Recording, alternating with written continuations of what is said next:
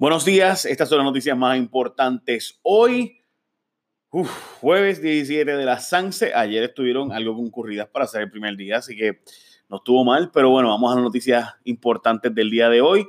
Noticias súper importantes, gente. El show de Jimmy Fallon parece que tuvo un following brutal en Puerto Rico. De hecho, eh, por si acaso, ¿verdad? Usted no lo sabe, tres minutos más o menos en una integración o un producto algo parecido, en ese show vale más o menos como medio millón de pesos.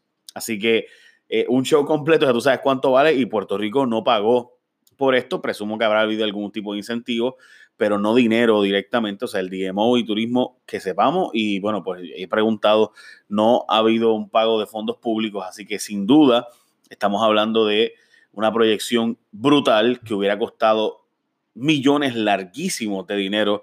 Eh, para poder comprar y no se hizo. de hecho, el Puerto Rico es Open for Business, todo lo que se dijo, sí que eso es una gran noticia para Puerto Rico. Me parece que los números aparentan ser bastante buenos. Pedí los ratings eh, y estamos buscándolos. Así que más información más adelante. Ayer a las 10 y media de la noche Telemundo lo repitió y fue todo un éxito. Pero bueno, Donald Trump tiene una guerra contra los puertorriqueños, así que hay que decirlo, suena exagerado, pero no lo es. Si usted lee la nota del Washington Post que salió ayer en la noche, honestamente piensas que hay una guerra de verdad contra todos los puertorriqueños, como dice Denis.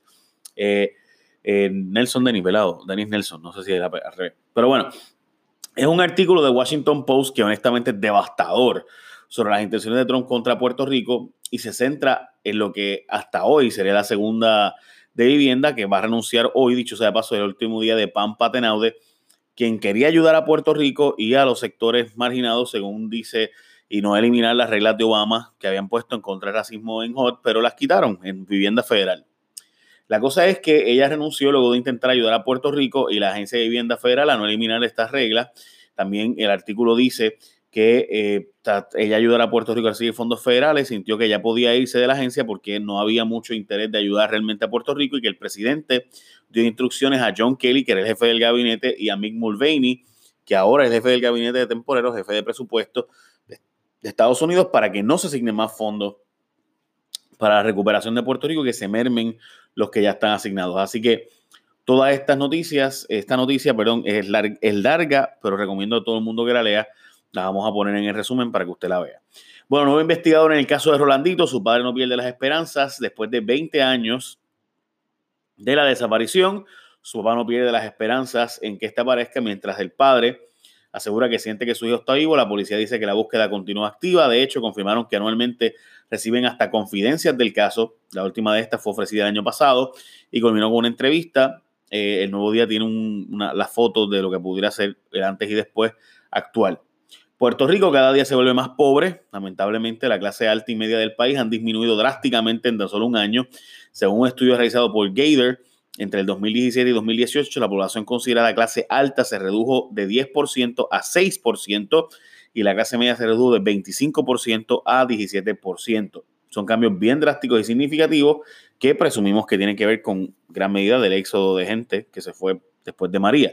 So, veremos a ver si están regresando o no. Eso pues lo dirá un, un, tiempo. Eso pasa normalmente después de un huracán, pasó en, después de Katrina en New Orleans, mucha gente se fue para Houston, presumiblemente, y esa, pues, mucha gente de clase media, media alta también. Bueno, para algo el traslado de Mundi, aunque en un principio se dijo que el traslado de Mundi sería en marzo, ahora no se sabe cuándo se iría para el Elephant Refuge North America en Georgia. Como se ha acordado, la información fue confirmada por la Secretaría de Recursos Naturales, quien se encuentra esta semana en el refugio recopilando data y analizando todos los escenarios a lo que se va a enfrentar esta paquiderma. Finalmente, el gobernador dijo que hay que reanalizarlo y parece que está a interés de llevarlo a otro lugar, de llevarla a otro lugar y demás. El Zoológico Mayagüez, que lleva cerrado después de María, no tiene fecha de reapertura tampoco. Bueno, educación va a cambiar, va a cambiar currículos y va a dar, de hecho, más autoridad a las regiones educativas.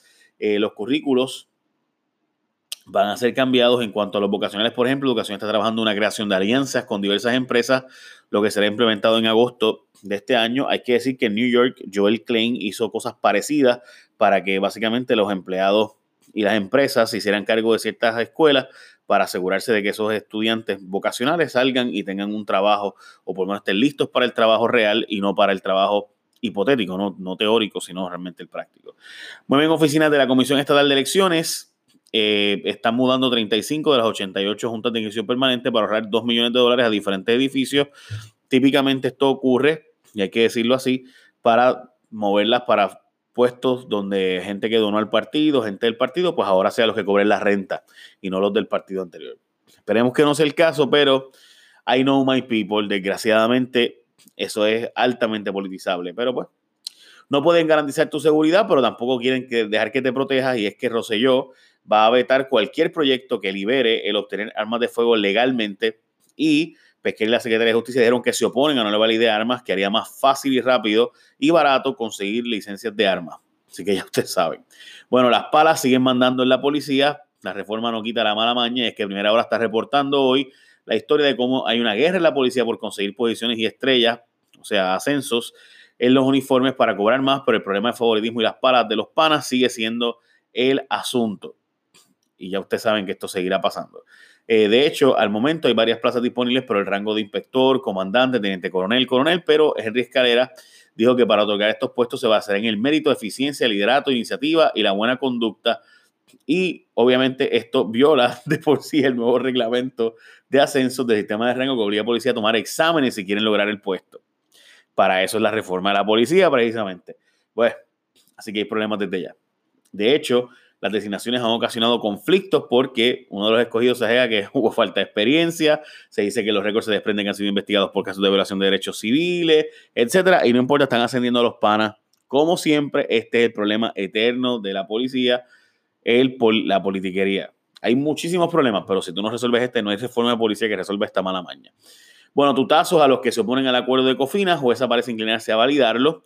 Eh, en la vista de ayer, la UTIER intentó oponerse al acuerdo de COFIN y presentar un estudio comisionado por ellos que demuestre el impacto negativo que este acuerdo tendría en Puerto Rico, pero la jueza determinó que la UTIER no tiene legitimidad para participar del proceso y tú preguntas por qué.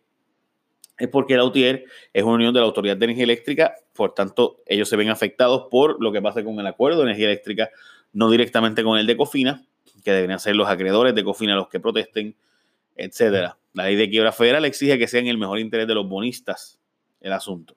Eh, el momento cumbre ayer fue cuando se puso disponible a Natalia Yaresco para quienes se oponían al acuerdo de Cofina para que la argumentaran en contra, eh, entrevistándola a ella o contrainterrogándola, como se dice realmente en derecho, y nadie lo hizo. Empiezan renuncias de alcalde, ya tienen herederos al trono del cacique, en el caso específico del alcalde de Lares, que va a renunciar y sabemos que su hijo ha sido mantenido por Johnny Méndez, quien lo tiene como asesor allí cobrando un dineral, miles de dólares, eh, y le ha dado hasta oficina y toda la cosa como hijo del alcalde, y pues se habla de que pudiera haber una primaria entre él y David Quiñones, pero sabrá Dios qué pase. Lo cierto es que eh, a mí me parece sumamente cuestionable que un alcalde anuncie que va a renunciar antes de verano, pero que su hijo lleva trabajando como asesor eh, de la Cámara, cobrando un dineral, haciendo literalmente el trabajo como si fuera el alcalde para precisamente, pues ahora ganar la alcaldía de Lares. Eh, pero nada, menos mal que ellos son bien cristianos y eso. Este, de hecho, hablando de eso, el alcalde dijo que fue que Dios le dijo que ya se le acabó su tiempo de ser alcalde y que le toca pasar la batuta. Imagino que Dios le habrá dicho algo sobre el tema de pero dejar a su hijo y que su hijo sea asesor y bueno, no sé. Solo Dios sabe las cosas que dice la gente en su nombre si son ciertas o no. También se va el de Barranquitas, el de Camuy, eh, también se piensa que, o se plantea que pudiera terminar renunciando, y el de Orocovis parece que había anunciado que se iba, ahora dice que no, que va para reelección. Bueno, empleados públicos a la fuga y emigración si cortan plan médico, dicen que eh, los líderes sindicales están planteando que muchos empleados públicos que ya estaban en la cuerda floja de si quedarse o no en el gobierno trabajando, ahora eh, pues básicamente lo que queda es que el plan médico tampoco va a ser bueno porque le van a hacer recortes al plan médico. En la práctica lo que hacen es bajarle el sueldo porque vas a tener que pagarte un plan médico aparte. Así que dicen los líderes sindicales que esto lo que va a significar es que muchos empleados van a terminar renunciando e, eh, y emigrando porque empleados públicos que sean buenos van a conseguir trabajo fuera.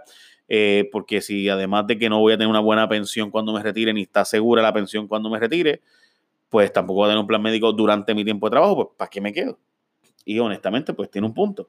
Así que, nada, veremos. La jueza Taylor Swain dijo que mucha gente no va a quedar satisfecha con el acuerdo de Cofina finalmente y que va a haber algo de sufrimiento con este acuerdo. Obviamente, como ustedes recordarán, el acuerdo de Cofina tiene un, le paga 93% a los acreedores de Jofina Senior, que son los de Estados Unidos en su inmensa mayoría, pero entonces le paga eh, a 54% a los locales, o sea que básicamente le da un recorte brutal a los Cofina Juniors, que son los locales, mientras que a los seniors, pues básicamente no les recorta nada. Eso tiene una explicación también, security y unsecure creditors, pero no vamos a entrar en eso. Eh, básicamente esas son las noticias más importantes del día de hoy. Eh, así que no tengo mucho más que añadir, sin más que básicamente la Sanse parece que va a estar más cool este año que el año pasado, donde no había como que mucho ambiente para eso. Buen día, gente. Bendición. Écheme la bendición. Bye.